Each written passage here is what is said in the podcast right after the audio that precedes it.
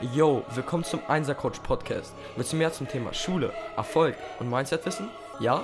Dann bist du hier genau richtig. Es werden interessante Interviewgäste auf dich warten und du bekommst ganz sicher neue Gedankenanstöße. Viel Spaß!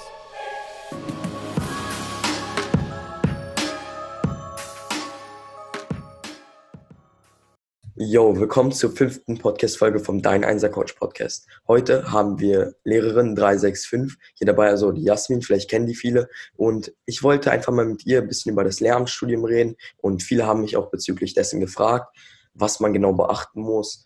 Und sehr, sehr viele Fragen gestellt. Diese Fragen werden wir einfach mal hier beantworten. Und ja, ich denke, wir können gleich anfangen. Also Jasmin, Viele stellen mir mal die Frage, was so die Voraussetzungen sind und wie das Lernstudium genau abläuft. Aber die Voraussetzungen sind, denke ich, wirklich am wichtigsten. Was sind so wirklich mhm. die essentiellsten Dinge, die man beachten muss, bevor man ein Lehramtsstudium antreten möchte? Okay, erstmal so, ähm, ja, die Zugangsbedingung, sage ich mal allgemein, ist das Abitur. Ähm, es gibt auch Universitäten, da kann man irgendwie mit Fachabi Lehramt studieren. Es sind aber sehr wenige Unis, habe ich in Niedersachsen einmal gesehen, an einer Fachhochschule, glaube ich, oder war es doch eine Uni, bin mir nicht sicher. Aber am einfachsten ist es, wenn man das Abitur hat und dann kann man an jeder Uni in Deutschland ähm, auf Lehramt studieren. Ähm, so menschliche Voraussetzungen. Ja, vieles kommt durchs Studium vielleicht noch oder durchs Referendariat, aber man sollte natürlich irgendwie jetzt nicht ungeduldig sein. Äh, man sollte vielleicht schon gut erklären können und man sollte besonders gern mit Kindern arbeiten und so für die Fächer, die man sich aussucht, dann auch brennen. Also ähm, wenn ich dafür nicht brenne, dann kann ich andere auch nicht zum Brennen bringen quasi. Ähm, und man sollte immer sich weiterentwickeln wollen. Ne? Also irgendwie den Unterricht nochmal überdenken, andere Formen benutzen, Methoden, also immer so ein bisschen auch up-to-date sein. Irgendwie so. Okay. Und kann man sich nicht davor auswählen, ob man jetzt mit älteren Schülern oder eher mit jüngeren Schu Schülern unterrichten möchte? Also, weil ich denke, das Problem ist, es gibt immer Leute, die so kleine Kinder nicht wirklich mögen. Also kann man es hm. da wirklich ja irgendwie aufschreiben, also so Präferenzen nennen, die man hat und dann einfach so ja schon so eine Vorlage an das Ministerium oder so senden oder an die Schule, mhm. dass man beispielsweise jetzt ja, mit älteren Schülern arbeiten möchte oder wird das schon von Anfang an festgelegt? Mm, man kann ja überlegen erstmal, an welche Schulform man möchte und das studiert man auch. Also man kann ähm, Grundschullehramt studieren, man kann aber auch Gymnasial- und Gesamtschullehrer werden. Das ist dann Sek 2. Also man darf mit, wenn man Gesamtschullehrer, Gymnasiallehrer wird, darf man alles unterrichten, weil man Sek 2 Lehrer ist. Grundschule ist Grundschule und dann gibt es Sek 1 Lehrer, das ist dann Hauptrealschule. Und da sortiert man ja schon ein bisschen. Also wer Grundschullehrerin wird, wird nur mit kleineren Kindern unterrichten. Wer jetzt zum Beispiel, ich bin jetzt Sekundarstufe 2 Lehrerin, ich unterrichte in der Oberstufe auch. Ich kann aber auch Sek 1 unterrichten. Also ich habe Schüler manchmal Klasse 5, ich habe aber auch Schüler Klasse 12. Also das variiert. Wenn man mit allen gut kann, ähm, dann ist natürlich Sek 2 ganz gut. Ähm, wenn man aber sagt, ähm, nee, ich möchte nur mit kleinen Kindern, dann ist natürlich Grundschule am besten. Ähm, es gibt an Schulen die Möglichkeit zu sagen, Mensch, ich bin zwar Sek 2 Lehrer zum Beispiel, ich möchte aber lieber gerne Klasse 5, 6 und 7 nur unterrichten, weil das macht mir mehr Spaß oder oder. Das kann man dann an der Schule, an der man ist, natürlich wünschen. Ob das dann umgesetzt wird, äh, liegt dann natürlich dann bei der Schulleitung. Die verteilen ja die Klassen, die Unterrichtsstunden. Ähm, aber so jetzt bei der Studienwahl kann man halt entscheiden, Grundschullehramt, Hauptrealschule und Gymnasium und Gesamtschule. Es gibt dann auch noch Sonderpädagogen, ähm, aber so das sind jetzt die drei, wo man schon selber aussucht erstmal. Okay, und muss man als Gymnasiallehrer noch irgendwelche zusätzlichen Voraussetzungen reinbringen oder ist es egal, also ist für alle, wie gesagt, so eine gleiche, ja, sagen wir mal so, Anforderungsbereitschaft da, also mhm. dass man wirklich alle gleich, also all diese gleichen Anforderungen reinbringen muss oder wie ist es da genau geregelt? Also man muss zum Beispiel für Sport, Musik, Kunst eine Eignungsprüfung zum Beispiel bestehen. Ähm, in Sport sind das so Tests, in Musik ist das eine Aufnahmeprüfung, in Kunst muss man äh, eine Kunstmappe abgeben mit den und den Vorgaben. Für Sprachen zum Beispiel, je nach Bundesland und Uni, muss man das Latinum noch nachholen oder das Griecum sogar oder das Hebräikum. Ähm, dann gibt es noch ähm, ja, Praktika, die man machen muss oder vorher schon machen sollte oder kann. Also, ach ja, es gibt noch das Berufskolleg, das habe ich gerade eben gar nicht erwähnt. Das ist auch Gymnasium, Gesamtschule. Man studiert genau dasselbe. Man arbeitet aber meist mit älteren Schülern nur am Berufskolleg. Und da muss man zum Beispiel ein einjähriges Praktikum nachweisen. Aber so an sich, ähm, ich hätte jetzt auch Grundschullehramt studieren können. Ich hätte auch Sek 1 Lehrerin werden können. Ich wollte aber Sek 2 und das äh, habe ich dann auch studiert. Also Grundschullehramt, Hauptreal oder Gymnasial, Gesamtschule und Berufskolleg habe ich eben tatsächlich vergessen. Ah, okay. Und wie ist es da genau mit dem Ablauf? Weil viele fragen sich ja auch natürlich, wie lange man studieren muss und ob es überhaupt schwierig mhm. ist oder ob es relativ einfach ist und ob man da wirklich sehr, sehr mhm. schnell durchkommen kann. Also gibt es da ja, Vorteile gegenüber anderen Studienfächern oder ist es genauso wie bei anderen, dass man etwas länger studieren muss, wirklich sehr, sehr viel lernen muss und auf einige Dinge verzichten muss oder ist es im Gegensatz zu anderen Studienfächern relativ einfach? Ich glaube, das kann ich gar nicht so pauschal sagen. Ich kann aber sagen, dass das, also das ist wieder nach Bundesland unterschiedlich, aber die meisten Bundesländer haben das jetzt umgestellt auf Bachelor und Master. Das heißt, vorher gab es ein Staatsexamen, das gibt es jetzt nur noch in ganz wenigen Bundesländern. Ich habe in NRW studiert und da läuft das so ab, ähm, man hat sechs Semester für den, also der Bachelor dauert in der Regel sechs Semester ein Semester ist ein halbes Jahr, das heißt sechs Semester sind drei Jahre. Und dann hat man noch vier Semester für den Master, den muss man machen. Das sind dann zwei Jahre. Das heißt, im Idealfall ist man nach fünf Jahren fertig studiert, aber noch nicht Lehrer. Das äh, kommt danach noch. Ob das jetzt einfacher ist oder schwieriger, das kommt A auf die Fächer an, die man studiert. Das kommt sogar auf die Uni an. An der Uni, an der ich studiert habe, äh, war Spanisch ziemlich schwierig, hatte so auch den Ruf, dass es schwierig ist. Ähm, durch Englisch bin ich zum Beispiel durchspaziert, durch Spanisch auch fast. Ähm, man muss sich halt aber hinsetzen und lernen. Also es ist nicht wie in der Schule. Die Klausuren sind halt umfangreicher und deswegen sollte man unbedingt die Fächer nehmen, die einem auch Spaß machen. Ne? Weil sonst wird das im Studium, glaube ich, anstrengend. Wenn ich jetzt Mathe studiert hätte, ich kann absolut kein Mathe. Und ich glaube, das hätte ich A nicht geschafft und B hätte es mir auch keinen Spaß gemacht. Zumal man an der Uni auch Prüfungen nur dreimal ähm, wiederholen kann, beziehungsweise zweimal. Also ich schreibe es ein erstes Mal, zweite Mal, beim dritten Mal muss ich bestehen, sonst ist ähm, ja das Fach ja, erledigt, sage ich mal, kann ich nicht mehr studieren. Kommt aber auch wieder auf die Uni an und welche Art der Prüfung das ist. Aber so im Allgemeinen hat man auch nicht unendlich Versuche. Also ruhig unbedingt Fächer aussuchen, die einem Spaß machen und auch darauf achten, welche Fächerkombinationen gehen. Ähm, ich weiß zum Beispiel, dass in einigen Bundesländern man immer ein Hauptfach nehmen muss ich glaube, in NRW ist das so, man kann auch zwei Nebenfächer studieren. Ne? Es ist immer dann von Bundesland zu Bundesland unterschiedlich. Ich habe mit Englisch und Spanisch zum Beispiel zwei Hauptfächer. Ähm, und ja, man sollte halt sich im Klaren sein, was man studiert und welche Fächer. Ja, ist wirklich so. Also, weil ich bekomme auch von vielen die Frage, welche Kombination jetzt am besten ist und mhm. was man ja, für sich nutzen sollte, weil viele wissen nicht, welche Fächer sie wirklich kombinieren können und welche sie überhaupt kombinieren sollten. Und mhm. viele sagen auch beispielsweise, man soll es nach den Stärken machen. Aber ist es denn immer mhm. wirklich nach den Stärken, diese Fächer, die man unterrichten möchte, zu kombinieren? Oder muss man auch manchmal ja, Fächer machen, die man eigentlich nicht machen möchte? Na gut, wenn du, also ich habe ja Englisch und Spanisch studiert und ich habe die Fächer genommen, die ich äh, super gerne in der Schule hatte, die, in denen ich auch super gut war zufällig und ähm, die unterrichte ich dann auch. Ich ähm, unterrichte jetzt kein anderes Fach eigentlich noch. Ähm, es gibt aber, es gibt eine Seite, lehrer-werden.nrw, glaube ich, heißt die.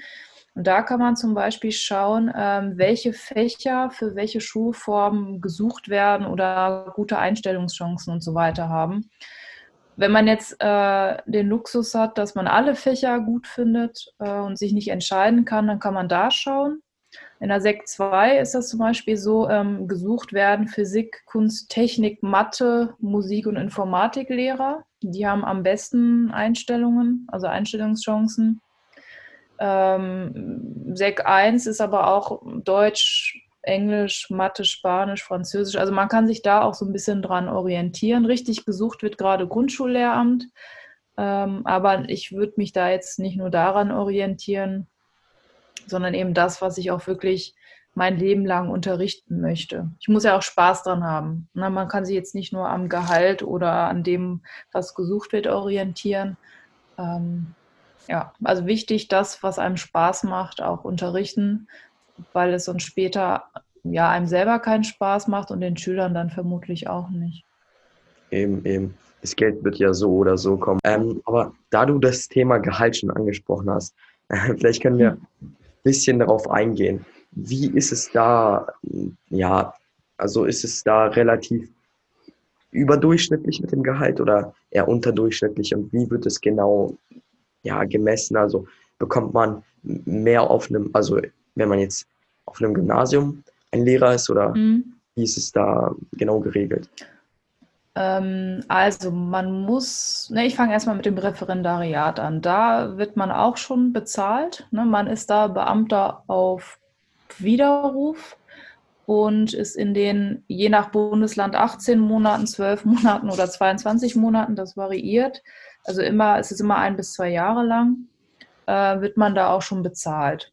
Ähm, das waren so um die 1000 Euro, so ein bisschen mehr, 1200, 1300 Euro. Ähm, ich mache alles, was eine Lehrkraft macht. Ich muss zum Seminar gehen, ich äh, muss hospitieren, Unterricht vorbereiten und so weiter.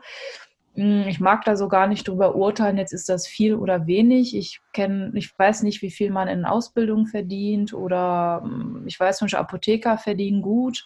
Äh, ich kann das so gar nicht vergleichen. Mir war das auch immer nicht wichtig, ehrlich gesagt. Ich wollte nur einen Job haben, der sicher ist und das war so jetzt Nebensache und ich wollte aber einen Job haben, der mir Spaß macht. Und das habe ich halt beim Lehramt ähm, gefunden, weil ich auch immer mit Kindern arbeiten wollte. Mhm. So, dann, ähm, ja, dann gibt es zwei Möglichkeiten. Nach dem Referendariat ähm, muss man eine feste Stelle bekommen, heißt auch gerne Planstelle. Wenn man eine feste Stelle bekommt, ist man zwei, Quatsch, drei Jahre Beamter auf Probe. Und da bekommt man auch ein Beamtengehalt.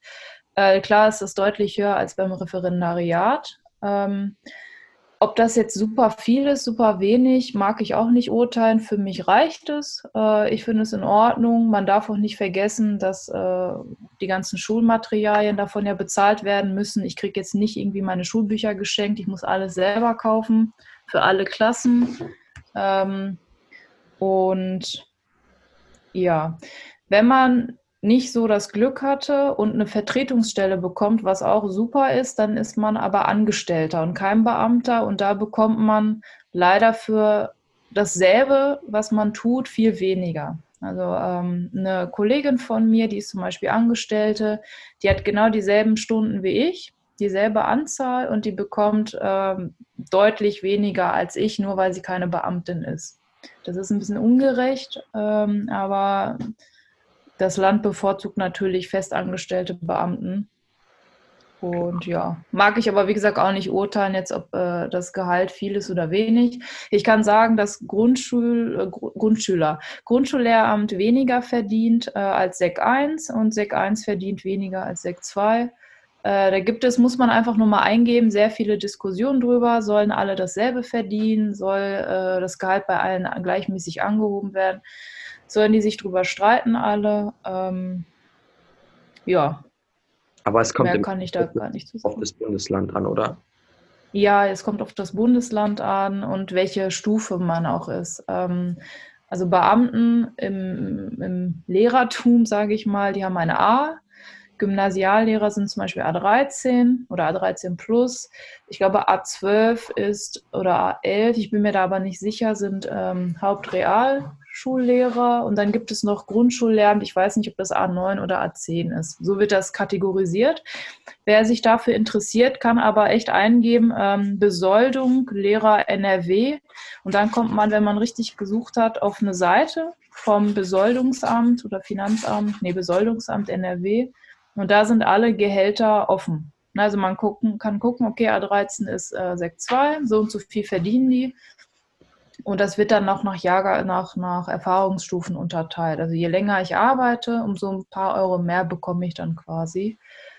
Ähm, genau. Man kann sich dann auch noch ähm, Funktionsstellen suchen. Ähm, das sind dann, ich könnte jetzt zum Beispiel eine A14-Stelle suchen, die dann an eine bestimmte Aufgabe gekoppelt ist. Dann würde ich noch mehr Geld bekommen. Na gut, was heißt noch mehr?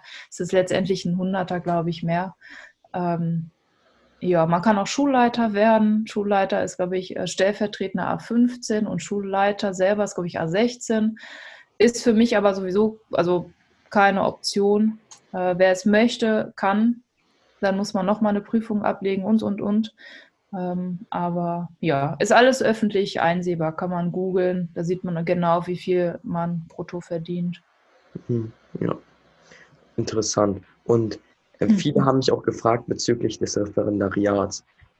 Mhm. Ja, man muss ja natürlich ähm, dieses Referendariat durchgehen und das ist, denke ich, auch wichtig. Äh, viele haben mhm. aber davor Angst. Also hättest mhm. du da eventuell ein paar Tipps, wie man da am besten durchgeht und wie man es so wirklich die Prüfung dann am Ende noch am besten?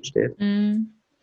Mhm, ich würde sagen, durchgehen ist das falsche Wort. Also es ist wirklich ähm, anstrengend, aber machbar. Also ähm, je nach Bundesland ist das eben ein oder zwei Jahre lang. Bei mir waren es 18 Monate, meine ich, da wird es gerade gekürzt, ähm, weil ich hatte zum Beispiel das Praxissemester im Masterstudium. Da war ich ein halbes Jahr in der Schule und habe da schon unterrichtet, Feedback bekommen und so weiter. Und deswegen ist jetzt das äh, Referendariat in NRW nur 18 Monate, äh, weil mit den sechs Monaten aus der Uni-Zeit sind es ja dann zwei Jahre, so wird das dann quasi gerechnet. Ähm, ja, Tipps. Ähm, das ist natürlich eine aufregende und anstrengende Zeit. Also mir hat geholfen, immer sehr äh, organisiert zu sein. Also ich bin sowieso bekannt dafür, dass ich für alles eine App habe. Ähm, ich habe einen Kalender. Also ich trage alles in den Kalender ein und alle To-Dos. Ich terminiere alles. Äh, und das sollte man im Ref auch tun. Also man sollte unbedingt organisiert sein und auch belastbar sein. Es ist anstrengend. Ähm, man kann mit den Kollegen sprechen. Ähm, ist aber je nach Schule, Schulform, Schüler, Klasse, ist es immer echt unterschiedlich. Ähm, Im Seminar, also es läuft eigentlich so ab, man hat einmal in der Woche, so war es zumindest bei mir, ähm, einen Seminartag. Es gibt aber auch ja, ZFSL, so heißt das, Zentrum für schulpraktische Lehrerausbildung oder irgendwie so.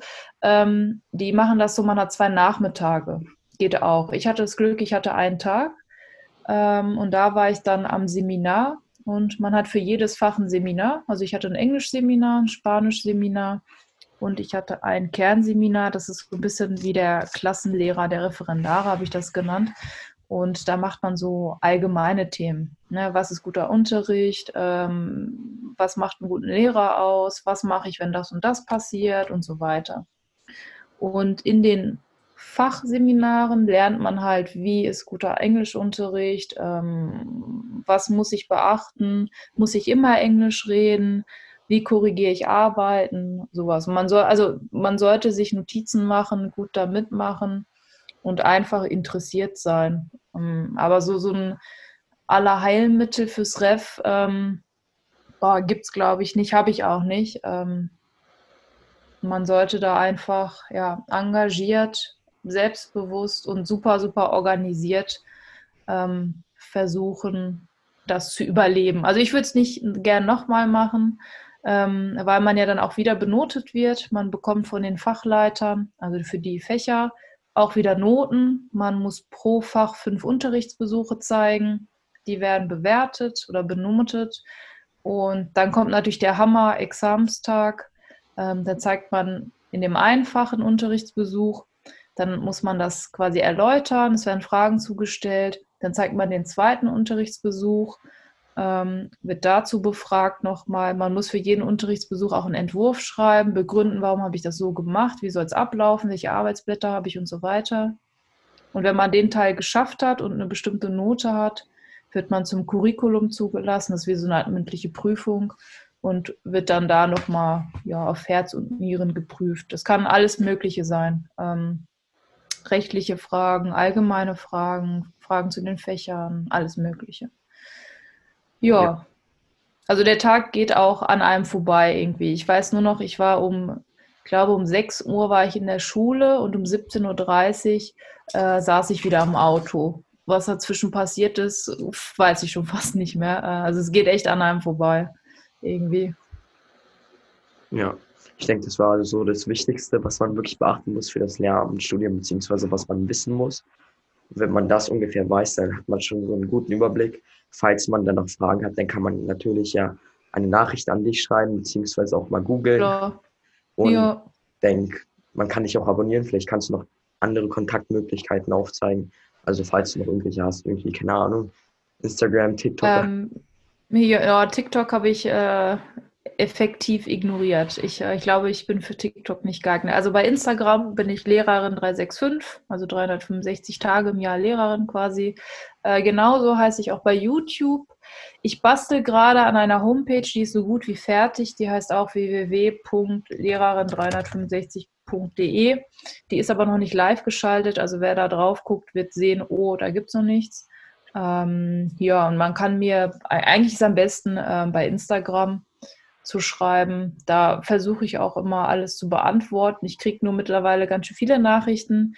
Ähm, deswegen nicht böse sein. Ich versuche so gut es geht allen zu antworten, aber meine Inbox ist immer recht voll und es sind auch immer so, so spezielle Fragen und lange Fragen. Da kann ich dann nicht irgendwie 0815 antworten. Ich nehme mir also auch Zeit und das dauert dann. Aber ich äh, antworte in der Regel immer zurück.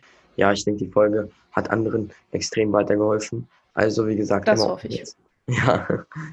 Und wenn man dann, wie gesagt, noch Fragen hat, an Lehrerin 365 bzw. Jasmin einfach schreiben und dann passt es, denke ich, genau. Perfekt. Jo. Dann setzt um und haut rein bei.